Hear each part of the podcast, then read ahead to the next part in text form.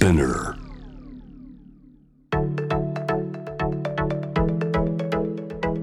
伊藤忠 Dear Life, Dear Future Brought to you by 伊藤忠 SDGs スタジオ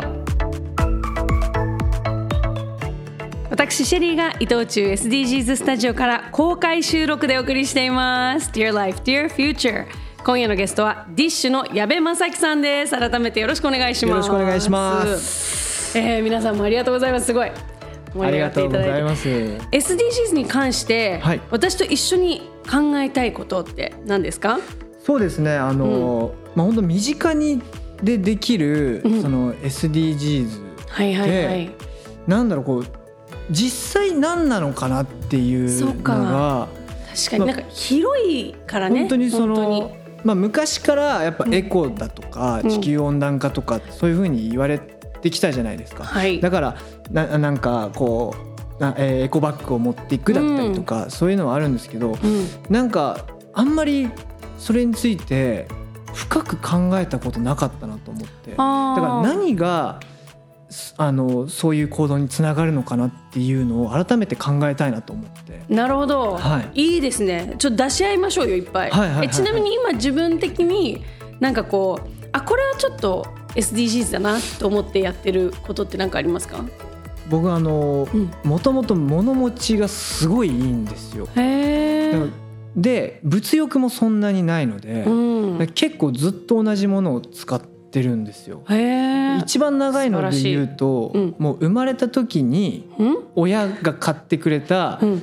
あのタオル、ブランケットっていうんですかね、はいはい。それ今でも使ってます。えー、それは自分が精神的に、まあでもそそれはそうですね。精神的に落ち着くっていうのもあったりとか、うん、でもそれを大事に大事に使ってるんだ。なんか一個大事に使ったりとかでもそういうのも知ってました？そういうの。ああ有名な話なんだ。でもやっぱそういうのもなんかつながってくるのかな？どういなのかな？やそうそうだと思う、みたいな。はいはいはいはい。うんうん、すごい大事なものをね、うん。長く使うっていうのはいいですよね。洋服もそんなにしょっちゅうしょっちゅういろいろまあ買い替えたりしない、そうで素晴らしいじゃないですか。長く使う。あと古着とか買ったり。へえ。はい。もともと好きなんですか？古着とかの古着もそうですね、うんうん。結構好きですね。うん。だからあの今日、うん。僕はあのなんだろう衣装だとは思わなくて、やっぱあのこういう機会なので全身古着でコーディネートしてこようと思って今日来たんですけど、うん。来たらあの衣装あって 着替えてきたんですけいやーちょっと見たかったですけどね。全身古着の。そうか。でも普段からもそういう服を意結構識して。そうですね。へーあと素晴らしい。リサイクルショップめっちゃ好きなんですよ。へえめっちゃ好き。めっちゃ好きなんですよ、はいはい。あのーなんかリサイクルショップとかで売ってるものとかうん。ってすごく掘り出し物というか、はあ何それ？めっちゃ面白いじゃんっていうものすごくえ例えば例えば何買うんですか？なんかあのーななんて言うんだろう。例えばギターのコードがビシャーって書いてあるうん。時計とかあるんですよ。へえ 面白い。そういうのとかうん。あって、あ面白いな普通にと思って。であとはまあ自分が使わなくなったものを持ってったりとか、リサイクルショップに、はい、へえ。めちゃくちゃやりますね。えた例えばどんなの持ってきました？もう服だったりとかすごい。もう使わなくなったカバンとか。へえ。全然ありますね。あそうなんですね、めちゃくちゃ SDGs してるじゃないですか。そういうのもつながってくるんですね。いや。すごいつながってると思う。ああなるほど、うん。はいはいはい、ゴミも減らしてるし、はいはい。やっぱりあのあ物を長く使うっていうこともそうだし、はいはいリユースリサイクルもそうですし、いやすごいすごい。あそうなんですねだから、うん本当なんだろう自分のどの行動が SDGs なのかっていうのそうか本当分からなかったんですよね。知らず知らずにもうやってたってことですよね。はいはいはいはい。うん多分そういう方って多分たくさんいらっしゃるといや絶対そうですよ。思いますねうんはいあと意外とここちょっと変えればすごい SDGs なのにみたいな。はいはい例えば身近なことで言うとあのよくあの訳あり品とか売ってるじゃないですはいはいか。であ安いからこれにしようって思うじゃないですか。はい。でもそれってもちろん安くてラッキーでいいんですけど、あの訳あり品を選ぶことによってフードロスを減らしたりとか、もっと言うとあの例えばキュウリとかが売ってたりすると、はい。一番ピンとまっすぐなのを選んじゃうじゃないですか。はいはいはい例えばもうそんなに意識き気にしない人だったらあえて一番曲がったのを選んで買って帰るああ他の人が選ばなそうなのを選んで帰る、とかあの卵とか牛乳とかパンとかもう今日が今日これを全部使い切るなと思ったら日にちが一番近いものを選ぶ。賞味期限が。そう。なるほど。そうすれフばードロスですね。はい、はい、フードロスを減らせるっていうの結構ありますよね。なるほど。で俺あの今思ったのが、うん。あのシェリーさんマイボトルあそう。持ってらっしゃるじゃないですか。そうなんですよ。マイボトルはい。やりたいなって俺思ってたんですよ、ぜひぜひ。マイボトルも持つことによって多分コーヒーショップとかでそうですよ。これに入れてくださいって言えばそう。そのカップ使わなくて済むからそう。ですよね。そう。だしあとあの例えば外で水買ったりお茶買ったりのはいはい。分のペットボトルのゴミを減らしたりとはいかはいはいはい。もできるのでいや俺マイボトル持ってる人普通におしゃれだなと思って。やだ。ありがとう。ありがとう。かっこいいなと思ってて。ありがとう「ヒルナンデス」よーく見てみて私だけ足元にめっちゃでっかい水筒置いてる。か らたまに指摘されるの。普通に置いてんだね放送中そうだよっつって。みんなはあの水のね、はいはい。あのこうペットボトルが置いてあるんですけど私だけドーンってこの派手派手な水筒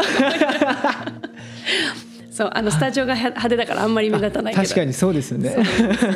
そうそう結構なんかで自分の好きなものを選ぶと長く使いたいとか持って出かけるのもちょっとワクワクす確かにるし。そうですね。テンション上がりますよね。そうなんですよ、はいはい。そう私もだから結局すごいこのもうあの1リットルぐらいあるでかい水筒になっちゃったんですけどはいはい。あの出先でなかなか水を汲めるところが少ないんですよね。でほらマイボトルせっかく持っても出先でペットボトル買って入れ替えたら意味ないじゃん。はいはいはい。確かにそうですね。そうなんですよ。なるべくちょっとこうあのレストランとか行った時に、はい。あのコップの残ったお水をあ普通に出してくれたお水ね、はいはい。を最後帰る時にもうさって自分の水筒 とかあとなんかもう顔見知りのお店だったらこれいいっぱい入れてもらっていいですか？とかはいはい言ってはい。はいはいお水入れてもらったりしてなるべく外でお水を買わなくて済むように。なるほど。はいはいはい。そうなんですよね。なんかちょっとしたことでね、いろいろこうあの取り組んでいけると、で簡単なことだと長くできますしね。そうですよね。うん、どうですか？なんかこうこの今ねなんとなくこうリストみたいなのを用意したんですけど、はい。資料をいただいたんですけども。ちょっとやってみたいなっていうのありました？あのーこうできればソーラーパネルを家に取り付けようってはい。書いてあるのははい。やっぱなんかこう、まあ、今ね一人暮らしなんで、うん。一人暮らしだとやっぱなかなか難しいとは思うんですけども、なんかこう自分でいざ家を持った時とかでそういうことはなんか考えたいなって今パッて思ったりとか今いいですね電気代夢すごく上がってるじゃないですか。今すごい高い。今もうびっくりしちゃってびっくりしちゃう。だから本当なんかだから節約とか電え気代のちなみに一人暮らしで今いどのぐらいですか？もし分かれば。えっとちょっと多分普通の一人暮らしよりお多いです。いやまあねそうだよね、はい。当然ね。で僕あのその楽器とかうん。そういう使うんで、電気とか。パソコンとかもねもあるん全部。でそうか。ちょっと言うの恥ずかしいぐらいなんで。そう言われると聞きたくなっちゃうね。結構気に。だからマジで電気代ちょっと気をつけようとはすごい思って携帯とか携帯代よりも。いや携帯代より全然です。全然、はい。そうだよね。そうなんですよだからそう本なる当こまめに電源消しとこうとかまあねできることはね。そうですよね、、はい。やだからそう考えるとねソーラーパネルとかね、うん。そういうのも結構大きい変化起きそうですね。はうん。マー君は自転車が好きなんですか？い、あ自転車好きです。これもめちゃくちゃ SDGs じゃじゃないですか？あ自転車も。そうよ。あ。あのエネルギーはいはいはいークリーンエネルギーですよ。よだってもう体力だから。そうかそうですよね。そうはい。CO2 ガソリンとかそういうことでもないですもんね。そうですよ。そう自転車これもあの、うん。自転車を扱った作品に出演してうんそこから自転車にはまって乗るすごいようになって。作品に影響されるのね。結構そうですね。なんかあの僕自身が、うん。あの本当家から一歩も出ないタイプだしそうなんだ。なんかこうあんまり物事にうん。そもそも興味を持ちづらいというか。なんですよだから結構そういうこのなんだろう役者の仕事ってうんいろんなことに出会えるしいろんな自分になれるからだからこそなんかこういうふうに出会ったものに影響を受けるっていうのはすごい多いですね。あ、そうなんですね。で、そんないろいろ影響を受けてる中の一つが自転車で。そうですね結構乗ってるんですか？結構乗ってますねあの仕事場に行く時も自転車使ったりすとかごい。へえ。あとなんだろうプライベートでもうん結構なんだろうリフレッシュしたい時とかは、まあ、自転車乗ったりとか、うんうん。なんかもう乗ってると風を感じてすごい気持ちいいんですよね。そうですよね。だし、まあ、運動にもなるし、うん。すごい最適だと思うんですよ。季節的に今最高じゃないですか。最高ですね。ねえ。超気持ちいいです。うん。はあと自転車乗ってると、うん結構その他の自転車乗ってる方と信号待ちで。会話したりとかええたまにあるんですよ。え。なんかあデブ症で友達わざわざ作りに行かないのに？そうなんですよ。そんな知らない人と急に会話とかするの？そうなんです。よ。あなんかいいえ。ー自転車乗ってるねとか、へえ。どこ行くんですか？とか、うん。結構あるんですよ。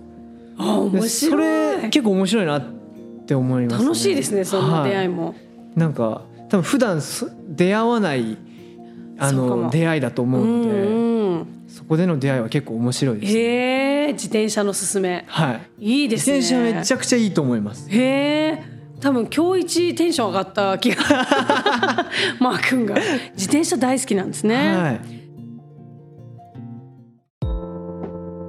さあ番組では心が豊かになる自己肯定感が上がる取り組み「ハッシュタグセルフリスペクト」募集しているんですけれども、どんなセルフリスペクトがありますか、そうですね。あの鏡を見るたびに、うん、自分かっこいいなって言い聞かせます。まあ言うでしょうよ。その顔だったら。いやあのその最近なんか自己肯定感っていう言葉めちゃくちゃ聞くようになったんですけど、ねはい。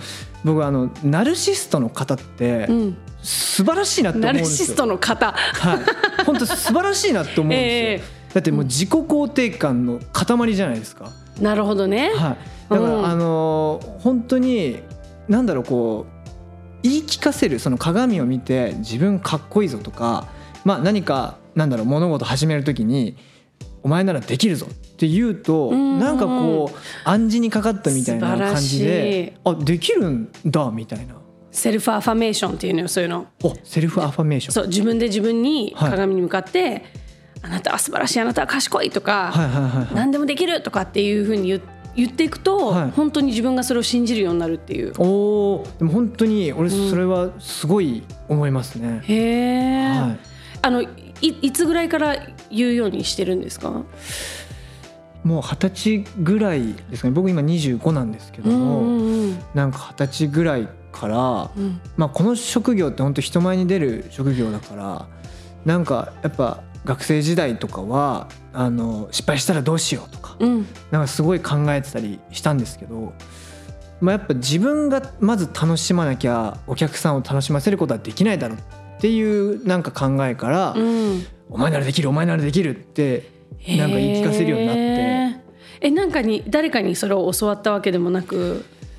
そうですね。なんかいつの間にかやってたって感じですね。へえ、でもじゃあそれをやるようになったらやっぱり変化を感じてそうですね。強くなれてる、結構なんか言い聞かせることってすごいなんか大事というか、うん。だなっていうのはすごい思いますね。うーん。あのなんか不安の倒し方についてっていう舞台はいはいはい。も主演されてましたけども、はい。なんかこれもちょっと気になるんですけど矢部さんの不安の倒し方、僕今うん、不安がないんですよ。そのアファメーションのおかげで？はい。すごい。不安とかななんだろう。そういうことを感じることがなくて。だからストレスとかもあんまたまらなくて、へえ。だから僕その質問とかを、うんうん。なんかされても困困っちゃうというかどうどうすればいいんですか？みたいな質問やっぱ来るんですけど、うんうんうん。そのないから困っちゃうんですけどでも本当僕がやってることっていうのが、うんそうやっぱその自己肯定感上げるためにできるぞっていう暗示をかけたりとか、うんうん。であともともとその一人が好きだからこうあんまりなんだろう人の評価とか人の目っていうのをもともと気にしてないタイプの人間だったんですよ。だから別にまあなんかこう不安って何か新しいことを始めたりとか、うん。何か人前で発表したりとかそういう時に思うことだと思うんですけど、うんうん。だ周りの目を気にしないことが大事なのかなっていうのはすごい思思いますね。それができたらね。まあまあそう難しいと思うんですけど。もともとじゃあんまり気にならないタイプってことですか？そうですね。なんかすごい転職かもねじゃあ。もしかしたらそうなのかなとも思うんですけど。今ねそれこそ SNS とかいろいろこうあの人の意見がもう目につくようになっちゃってるわけじゃないですか、そういうのもあんまりなんかこう響かないってことですもんね。そうですね。うん。自分が楽しければ何でもいいやっていえ素晴らしい。だ。からあの今この4月入ってから、うん。僕インスタグラムであの毎日あの1枚写真と、まあ、なんか一言コメントを添えるっていうのをやり始めたんですけど、おー。なんかやっぱみんなインスタグラムってすごいおしゃれな写真で溢れてるじゃないですか、はい。もうそうじゃなくて、うん。本当に自分があの目でなんか見てあ写真撮ろうって思ったものをパシャって撮ってあげてるだけなんでもう全然こうおしゃれなインスタグラムじゃないんですよ僕のインスタグラムでもそう言われるとめちゃくちゃ見見たくなっちゃう。でもなんか自分があげたいことだからあげてるというかなるほど。なんかそんな感じで本当自分が楽しいことをやるみたいな感感じで過ごしてます。これこんなのあげたらなんかダサいって思われるかなとかそういうこと全然考えずに？全然ですね。昨日上げた写真とかは、うんあの道路に、うんあの法定速度のなんかはい。30キロ、ありますよね。30って書いてあるじゃないですか、うんうん。あそれ写真撮って、うん。ああ俺もう荒さかかっけえ大人になるぞみたいなコメントあげるみたいな。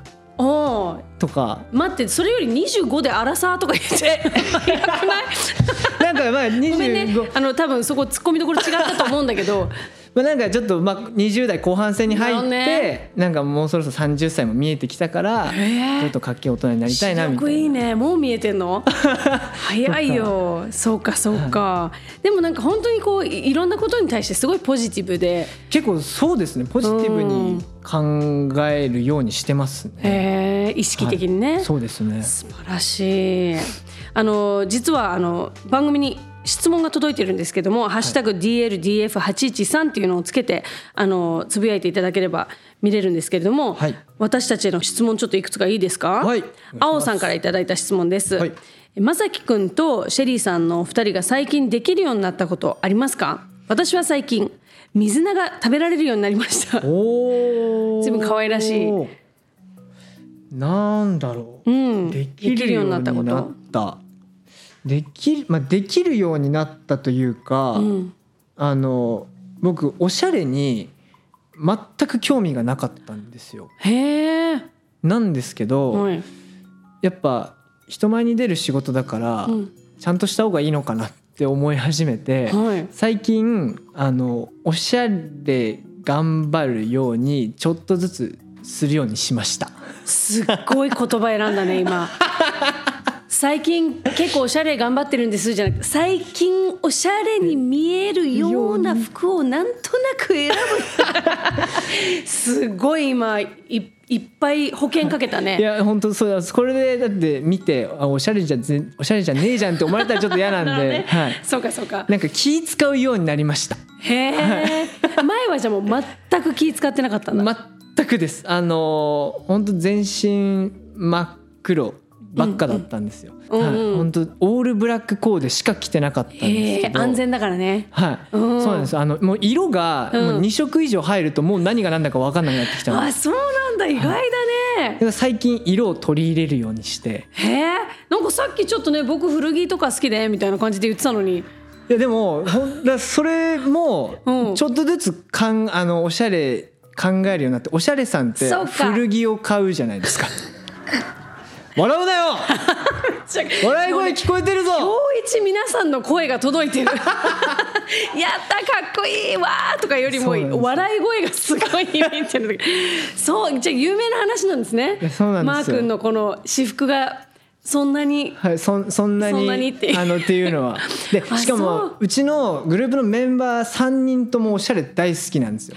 そうか。だからより目立つんですそうだね。目立つねそれではちょっと気使うようにうん。意識し始めました、えー、でも素晴らしいじゃない？一歩ね。そうなんです。そのためにあえて古着屋さん行ってみたりとか、はい。それじゃメンバーとかにちょっと聞いたりするんですか？どんな服がいいかなとかちょ今はまだなんかは恥ずかしくて聞けてないんです。そこは気にするんだね。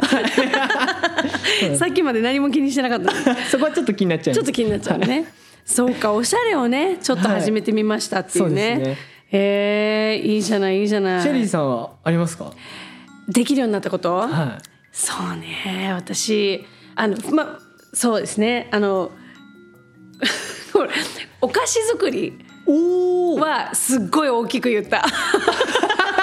なんかうちのあの電子レンジがちゃんとオーブン機能がついてるものなんですね、けどオーブン機能を一度も使ったことがなくて。おおなるほど。であのコストコでピザを買ってきたんですよ、はいはいはい。でっかいこう自分で焼かなきゃいけない。ありますね。であれをこう切ってあの焼けばっていうことで初めてオーブン機能を使ってみた時に、はい。あれ？これオーブン機能使えるじゃん私。みたいになって 自信がついて、はい。それからおちびたちと一緒に、はい。もうめちゃくちゃ簡単な本当にあのバナナ潰して、はい。そこにオートミールとなんかレーズンとか混ぜて焼くだけ。っていうへー。ほほんとそれだけでクッキー簡単。が作れたりとか。そうもうその程度のことを私お菓子作りとか言ってんだけど。でもすごい素敵。そうだからそれでオーブンが使えるようになったの。はえー。っていう。いやでも本当すごい素敵だと思います。ありがとう。あの料理が本当に苦手なんですよ。あそうなんだ。料理だけ全くしなくて。洗濯とかすごい好きなんですけど、うん。料理と皿洗いがマジで苦手で。へえあのやろうともしない別に。やりたいのにできないじゃなくてもうやりたくもない。か一時期、うん。やっぱその料理できる男子かっこいいなとか思ったりした,、したんでやろうかなと思ったんですけど、ううんわ面倒くさいなって思っちゃったり。そうか。何がめんどくさい？なんかお腹空いてるのにその作るのがちょっとなみたいな。その前から始めればいいじゃん。なんで なんでお腹空いて限界の時から作り始めんのよ。あ確かに考えればそうですね。そうそう。と,、まあ、とか、うん。なんかそのお腹いっぱいになって満足した中で、お皿洗うのちょっと面倒くさいなそれはわかる。思っちゃったりして。それはめちゃめちゃわかる。でそっからなんかできなくなってきちゃったりするなるほどね。そうか一個だけあるといいよねこう友達とかが遊びに来たいないのか友達そうなんです。はい。私もう家に絶対いいか。人を呼びたくないんですよ。絶対に呼びたくないの。絶対に呼びたくないんですよ、そうじゃあ人のために何か作るってこともないのね。ないんですよ。じゃあいっか。作れなくてもね。ね今あるしねいろいろね。そうですね。そうか次にお会いした時になんかこうこれ作れるように実はなりましたみたいな会話できたら嬉しいです。ちょっとが頑張ってサバイバルのためにもね。あまあそうですね。やっぱりはい。何か何かしら作れるといいよね。頑張りたいなと思います。いやなんかなんか後半にかけてどんどんどんどんイメージが変わってきたよマー君の。いい風にね。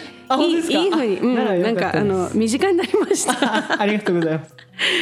さあまあちょっと最後になってしまうんですけれども、はい。この SDGs が掲げている17の目標っていうのは2030年までの達成を目指しているんですけれども、はい。2030年どんな世の中になっててほしいですか？まあそうですねなんか、まあ、今ってまああのコロナのことだったりとかあのね本当いろいろ考えることあのまあ世界では争いも起きてたりとかもするじゃないですか。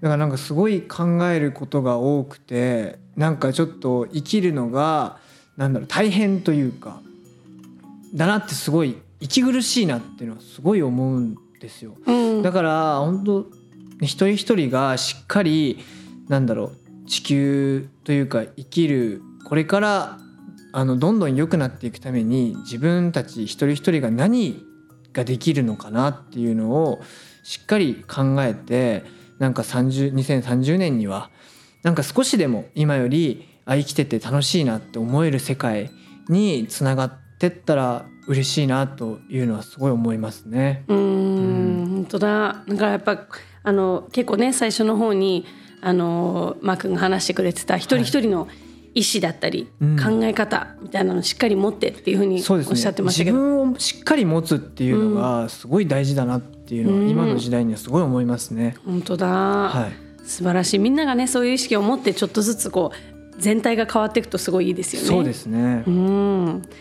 さあ公開収録でお送りしてきました「Dear Life Dear Future」今夜のゲストはディッシュの矢部正樹さんでした。どうもありがとうございました。ありがとうございました。ありがとうございました。